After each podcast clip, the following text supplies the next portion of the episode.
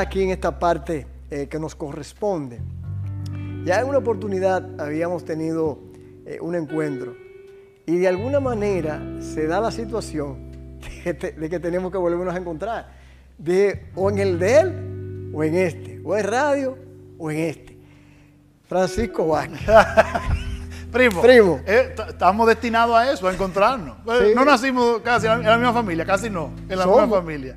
Eh, sí, siempre es un placer estar en cualquiera de los medios. Así es. Ya sea en los míos o en los suyos. Cuénteme a ver, primo. Yo quería... Me decía, perdón, me decía el sonidista que, que cuidado, si eres tú que lo vas a entrevistar. ahí. Vamos a ver cómo resulta. Vamos a ver cómo resulta esto.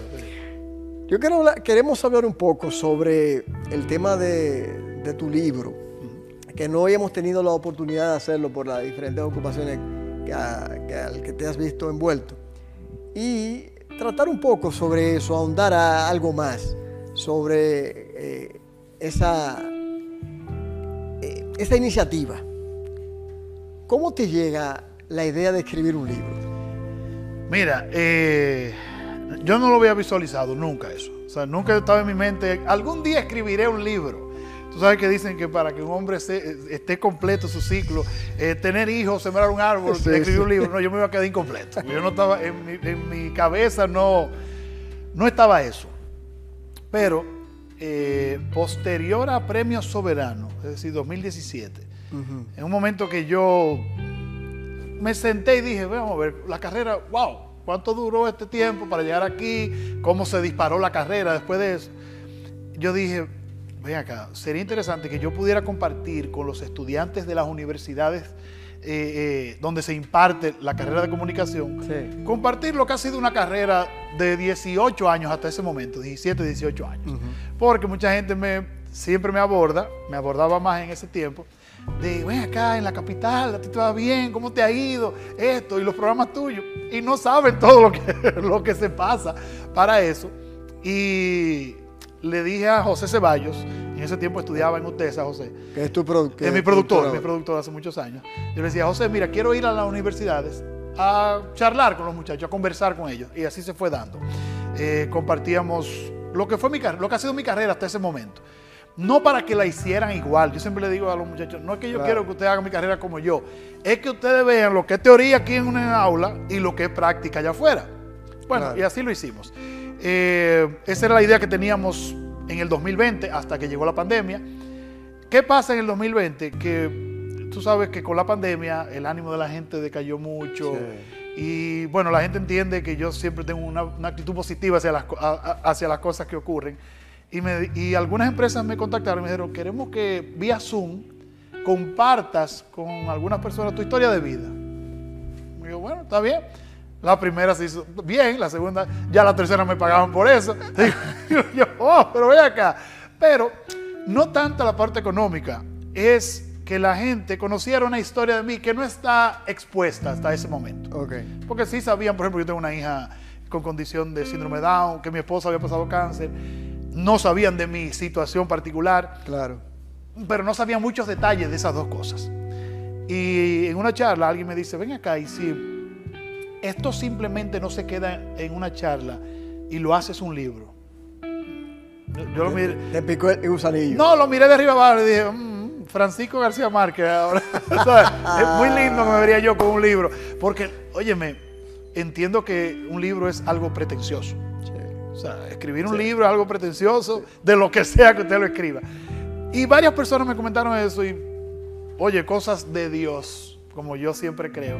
Me escribió una compañía editora, una casa editora de Venezuela. Parece que me conoció a través de alguien que escribe libros con ellos y, y me ofrecieron el servicio y, y yo me decidí a, a compartir eso ahí. Wow. Y no, un trote. Sí, pero que por lo visto todo de alguna manera se encaja. Sí, sí, totalmente. Porque de- antes del 20, cuando estabas en el soberano, no estabas en eso. Te da la situación de la conversación con los estudiantes. Y entonces eh, comienzan a hablarte de eso y mira cómo llega a ti la, la- la posibilidad. Y, y creo que sí, ahí nació, ahí nació el gusanito que me hizo ya decidirme, porque mi teoría eh, eh, en ese momento de compartir con los jóvenes estudiantes era que yo entendía que la, ex- la experiencia que no se comparte está incompleta. Sí, O sea, es cierto.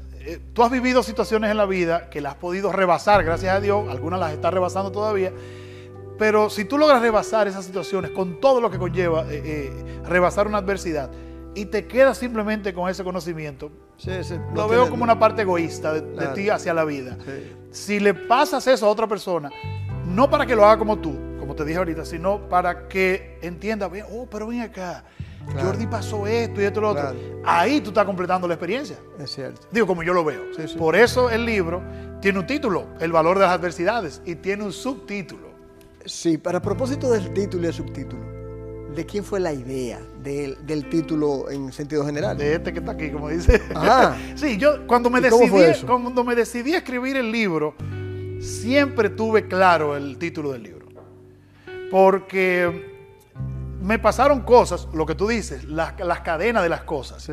Eh, me pasaron cosas de personas que se acercaban a mí y, por ejemplo, en el, en el pasaporte me pasó uno con una señora que me dice, me reconoce, eh, ay, tú eres fulano, digo, sí, ay, tú tienes una hija con Down, digo yo, me lo dice así como en pena, digo yo, sí, sí, pero es bien, ella está bien, Entonces, si usted la conoce, le digo yo, ok, seguimos ahí, yo estoy sentado esperando.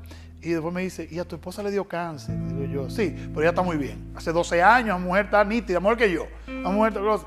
Y de repente ella me dice, en ánimo de consuelo, me dice, wow, pero la vida sí está golpeada a ti, hombre. Mm, yo me quedé pensando y dije, mirándolo de un punto de vista, sí. Pero si yo tengo que agradecer muchas cosas, las principales de mi vida, que todavía tengo, como, por ejemplo mi familia y mi matrimonio, yo lo agradezco a esas dos situaciones. Entonces, eso tiene un valor. Y ahí me nació el valor de las adversidades. ¿Sabe? La gente ve las adversidades como un castigo a veces, Sí. o como una desgracia. Como una desgracia. Y no digo que las adversidades son buenas, no, no son buenas. O sea, no son buenas, no, no se las deseo a nadie. No, ni, ni Pero- nadie quisiera tener que no. aprender por esa vía. Pero la vida sabe cómo que tú tienes que aprender. De- Dios y la vida, bueno, lo que usted crea, la energía, la lámpara, lo que tú quieras, Sí. sabe cuál es, cómo es que tiene que venir la enseñanza tuya. Porque te sabe, lo- sabe lo testarudo que tú eres. Entonces, yo dije, pues señores, pero si, si supiéramos darle eh, eh, valor a las cosas, entendiéramos que las adversidades tienen un valor interesante. Y de ahí me nació el valor de las adversidades, que la gente pudiera valorar eso.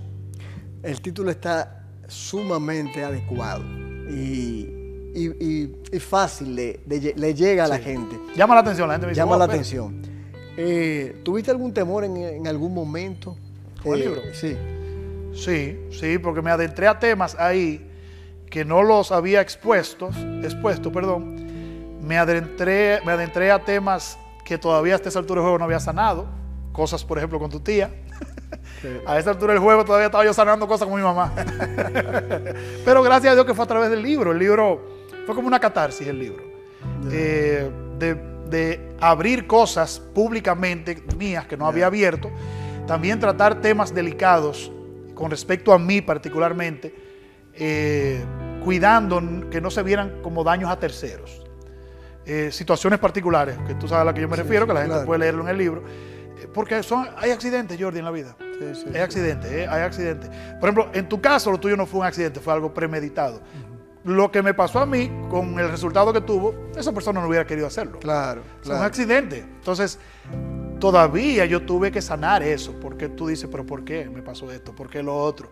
Pero yo he vivido muchas cosas después de ahí, valorándola más, es decir, que le encontré un valor a la, a la adversidad. Pero sí, me, me fue difícil porque descubrí también que no había sanado muchas cosas de mi infancia, que las veía por arribita. O sea que se puede decir que el libro, como dice una catarsis, fue una experiencia no solamente personal, evidentemente, sino sanadora y transformadora para, para Francisco. Sí, totalmente, totalmente. También me cuidé mucho de la historia María Laura, que está ahí, la parte de la historia María Laura, la parte de la historia Mayerlin. Eh, me cuidé mucho de contarla desde mi punto de vista, porque ella tiene su propia historia. O sea, María Laura ve su vida de su, propio- de su punto de vista. Claro, claro. Mayerlin ve su proceso desde su punto de vista. Yo, yo fui muy claro contando cómo yo lo viví de mi lado. Porque Está- por eso, por eso bien. hago mucho énfasis en el caso de ella, de el acompañante y el acompañado. Sí, yo, O sea, lo, yo lo recuerdo. Con respecto a ellas, yo fui su acompañante. O sea, yo no me puedo robar esa historia de protagonismo. Sí. Ellas son las protagonistas y yo pude vivir su historia. Ya en la que respecta a mí, yo sí la conté desde mi persona, desde como yo la vi. Pero me cuidé mucho de eso porque o sea, no puedo invadir una vida, sí. una historia. Sin que entremos en detalles. Para no dañarle el libro a la gente. No, claro, porque eh, yo no voy. No, un spoiler. Ahora, sería un, un, egoísta sería yo. Un spoiler, lo vamos a hacer. Pero ¿cuál sería, el, ¿cuál sería o fue el capítulo más difícil para ti? Mm, tiene seis capítulos, el valor de las adversidades.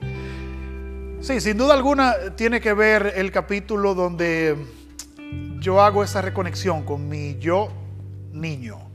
Ok. O sea, okay.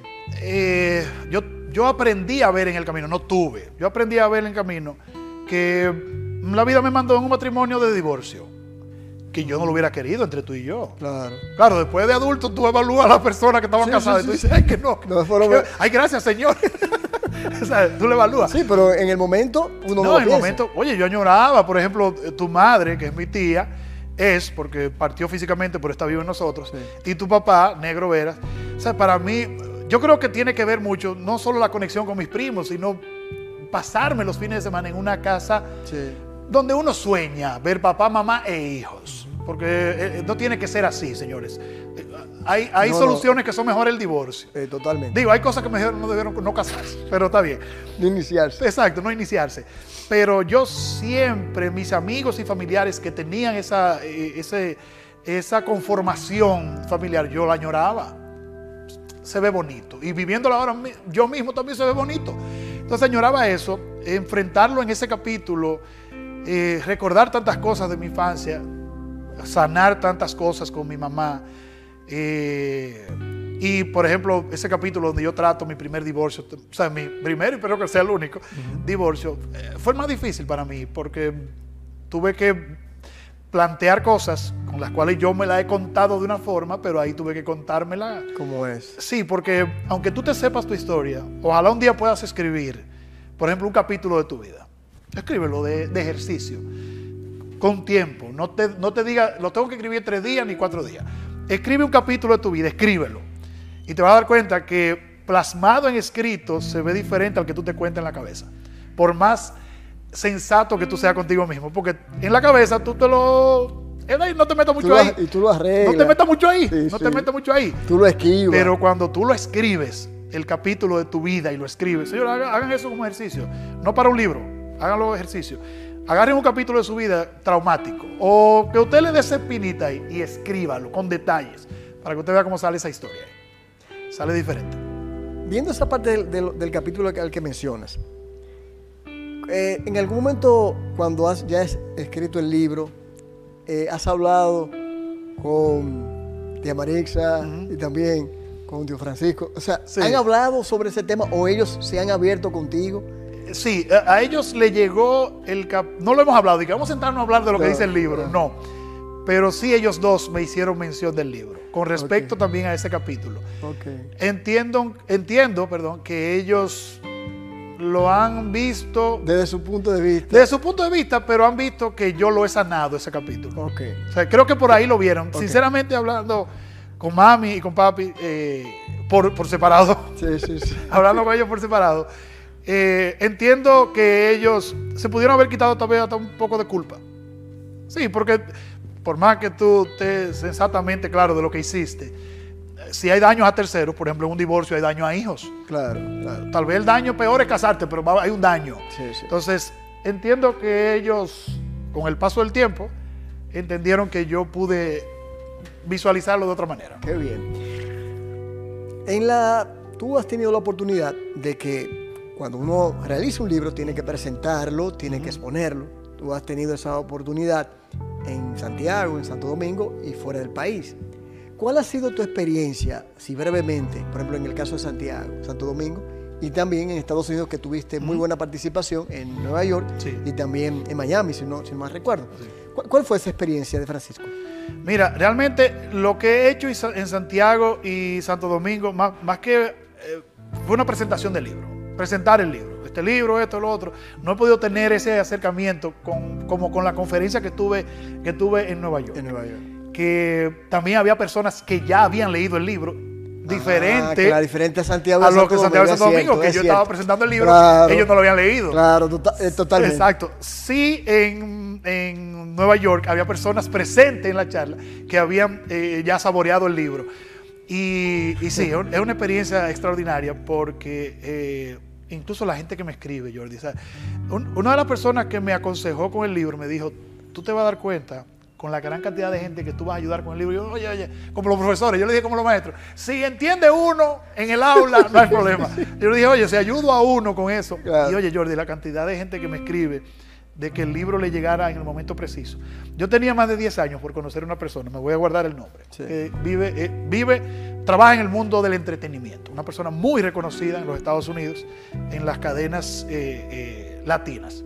Yo tenía más de 10 años, Jordi, por conocer a esa persona. Haciendo diligencia por conocer a esa persona.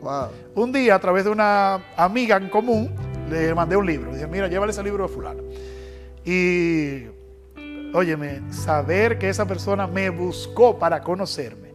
Decirme esa persona que el libro le llegó en el mejor momento de su vida porque está pasando algo con su mamá que ella logró entender y sanar con Yo dije, Dios mío, y yo forzando 10 años Increíble. Para conocer a esa persona que la admiro mucho y mire a esa persona diciéndome a mí que gracias. Pues yo me no, yo imagino cómo se siente usted. No, no, no. Cuando esa persona vino donde mí, ¿dónde está fulano? Quiero conocerlo. Soy yo. no, soy yo. y a mí. Sí, a mí. Y porque, oye, Jordi, uno se, se nubla a veces tanto porque las cosas se logren. No es que tú no, no propongas lograr las cosas, pero las cosas no se forzan. Oye, la vida te lo muestra, a ti no se esfuerza. Tú, tú luchas por conseguir las cosas. Pero hay un momento en que la vida te dice, aguanta. Aguanta, de, diferentes formas, no te lo dice de que aguanta. Y, y óyeme, yo, yo cada día me convenzo más de que las cosas te llegan cuando tú estás preparado para, eso. En eso estamos totalmente. Si lamentablemente te llegó cuando tú no estabas preparado, prepárate a, saborear el polvo del fracaso. No, y no lo vas a poder ver. No lo vas a poder ver. no, vas a, poder apreciar. Entonces se puede decir que fue enriquecedor, eh, eh, más que todo aquí en tu país, ya cuando estabas en Nueva York y en Miami, por esa situación de que mucha gente había leído el libro. Sí, ya, ya gente sabía lo que yo estaba hablando. sí. y fue uno, ah, ¿en algún momento sentiste eh, ningún agobio, nada, con alguna pregunta? O aparte de que, de que te sentiste bastante identificado con gente que, quizás veía en ti ese, se, veía, se vio en ti ese ejemplo. Pero en algún momento ¿Fue de agobio o fue de.? No, no, no, no, no. Mira, en ningún momento. Yo, en eh, lo que he vivido con el libro, como yo no. Como no es mi carrera, escritor, las cosas que no son mi carrera, yo no las pretendo mucho. Yo las experimento. Por ejemplo, en estos días me llamaron a un casting. Ya yo he actuado en ocho películas. ¿eh? Yo tengo amigos que hacen tres películas y no hacen casting a nadie dice, no, no, no, no. Si él quiere saber si yo voy, que vaya. Ay, ay, cuidado, que el mundo del entretenimiento tiene sabores. Oye, yo tengo amigos que son actores y si le piden un casting, dicen, yo no hago casting. Usted sabe si yo doy o no doy. Está bien. Yo he actuado, por ejemplo, en ocho películas. Con, con, lo que respecto, con lo que te voy a decir del libro. Y alguien me llama para un casting. Yo fui y me gocé el casting. Me elijan o no, yo me lo gocé. Porque no es, no es mi carrera, yo soy comunicador. Soy un comunicador que canta, que actúa, que baila de patilla, pero yo soy comunicador. Entonces, con las cosas que no son mi carrera, yo no las pretendo mucho, yo las hago y las disfruto. Así me ha pasado con el libro.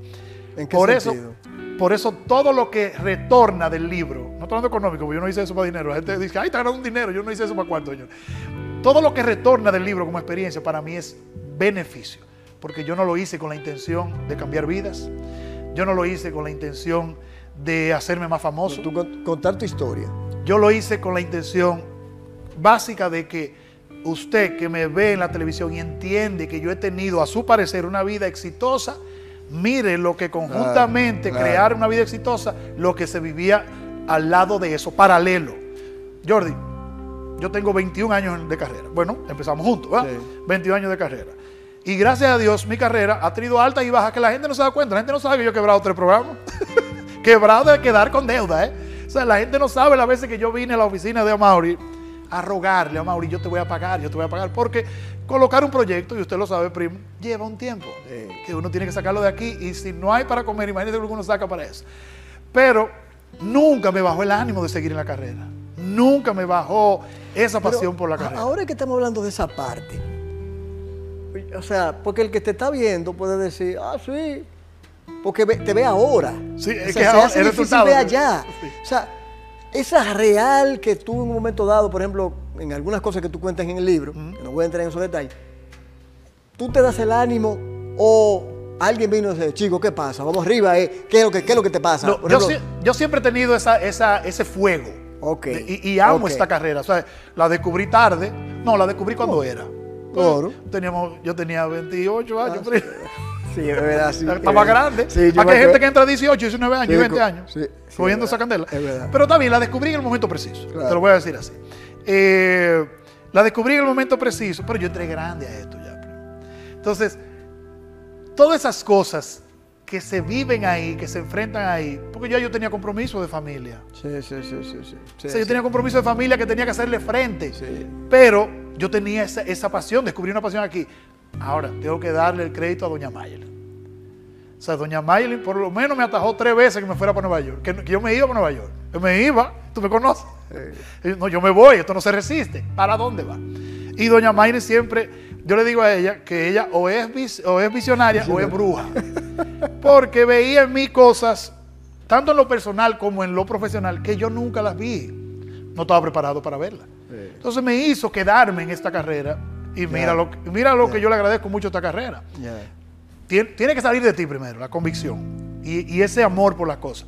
Pero si tienes un- una gente la- al lado tuyo que te empuje, mucho mejor. Se puede decir entonces que eh, Francisco ha sabido aprender el valor de las adversidades. Totalmente, primo. Totalmente. Y no de las mías solamente, de las ajenas, porque yo Sí, siempre lo digo, tú eres un vivo ejemplo. O sea, tú eres un vivo ejemplo que yo puedo utilizar en algún momento de, de caída y decir, wow, pero este dolor en este pie, ¡Concho, Dios mío, o tal cosa, cualquier cosa, la misma situación del riñón. Pero, pero yo- yo estoy- ¿Y tú? O sea, y tú, mira al otro, o sea, mira a Jordi, mira muchos Jordi que hay en la calle, muchos Francisco, que Muchas están, Mayelin. muchas Mayelin que están cargando con su cruz y siguen hacia adelante. Porque, eh, primo, estamos claros en una cosa. A usted le pasó lo que le pasó, tal vez la enseñanza no era suya, vamos a, vamos a decirlo, ¿eh? Tú dirás, es que yo no entiendo que yo, pues yo era una persona tal cosa, tal cosa, pero tal vez la enseñanza era para nosotros a través de usted. Porque la vida manda las enseñanzas a través del que puede dar la enseñanza. ¿Y qué hace la vida mandándote una enseñanza a ti, una persona débil o que no tiene con qué? ¿Qué vamos a aprender los otros? A tirarnos para abajo. Eh, tienes razón. Entonces, ese es el punto. Miren, señores, enfócame aquí. Oye, tráeme aquí, ven. gánate este dinero en, esta- Ven. en ese camarazo que tú vas a hacer. Tráeme aquí, ven. espérate, ponme el amplio. Para ver el primo, espérate, ponme el amplio. Ahí está el primo con el libro. Eh. Dale, oye, primo, dele allá. Dele aquí, aquí. Gánese ese corte. Hágalo ahí. Ahí está. Míralo ahí. El valor de las adversidades. Míralo ahí. De eso estamos, hemos estado hablando y que yo sé que mucha gente lo ha, lo ha, lo ha visto en redes sociales. Una gran parte lo ha leído. Yo quiero invitar a que mucha gente lea ese libro. Y no porque se trate de mi primo, hermano Francisco, a quien yo cariñosamente lo, lo quiero como chico, sino porque yo sé que se va a aprender mucho de lo que en él hay. Yo lo leí y les soy sincero que todavía cuando lo, cuando lo ojeo o le, doy otra leída, me sigue emocionando. Francisco no es un escritor, sin embargo, lo que está escrito ahí motiva. Y yo les aseguro que leerlo les va a ayudar. Lo menos que usted va a hacer, o lo menos que le puede hacer, es, es ayudarlo. Y yo creo que vale toda la pena de leer ese libro, El valor de las adversidades de Francisco Vázquez. Que usted se lo comió en tres horas, primo. Sí, es que yo no lo pude pegar. Tú sabes que, mira, ahora, mira, eh, partiendo de eso, eso me gusta. Cuando la gente me escribe y me dice, compré tu libro. Ok, lo empiezo a leer esta, esta tarde. Y vuelve y me escribe al rato y me dice, oye, no me he podido despegar del libro. O sea, mantiene, y quiero agradecer en eso a, a la casa editora Pan House, que es venezolana. Sí. Eh, porque escribir un libro es simplemente empezar a tirar líneas y tiene una lógica de este capítulo creo que va primero, este va después, tiene una lógica. no, eso- ya, ya eso te lo indican a ti. Exacto, sí. Entonces, eh, realmente es un libro sencillo, 152 páginas, eh, muy bien hecho por la, la- la imprenta dominicana Amigo del Hogar. Ah, claro. Amigo del hogar. Uf. Buen amigo del hogar, primo. Y realmente eh, eh, el- el- es una historia que está muy bien contada. Agradezco a Dios y a todo el que me ha ayudado. Y espero que lo disfruten. Tírese su foto, eh, comparta la foto. Si no, me la manda por DM, que yo la comparto, no hay ningún problema. Pero le, digo, primo, que la leí, lo leí, eh, era domingo, y mientras estaba en el lugar donde me tomo el café, generalmente con, con mi esposa, pues ahí empecé a saborear el café y el libro. Y se fue el libro. fue el libro. Y yo me quedé esperando más, porque la verdad que les auguro que, que les va a encantar. Primo, finalmente, Sí. ya tenemos el libro. eh, para aprovechar que usted esté aquí, ¿qué proyectos eh, tiene Francisco en futuro así a, a corto plazo? Bueno, Que se eh, puedan decir. se- sí, no, no, no, tranquilo. Seguir, siempre, en mi, en mi primer plano en los proyectos, siempre está seguir fortaleciendo los que están. Por ejemplo, radio, televisión, como en casa, Claro. que estoy unido a, a Teleuniverso en eso. Eh, ya a final de año, a principio de año, salen dos películas que se filmaron, Oh. que co- coincidencialmente las dos en el mismo tiempo se hicieron dos películas. Eh, hay, bueno, le conté que hice un casting estos días, ojalá se me dé, es una historia muy fascinante esa también.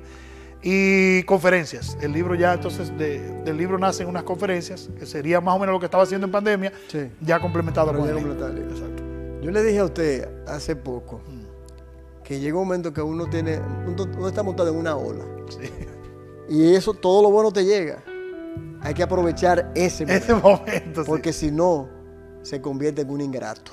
Así es, así es. Y usted no lo es. Así es. Primo, Primo, muchísimas gracias. gracias. Vamos a la pausa.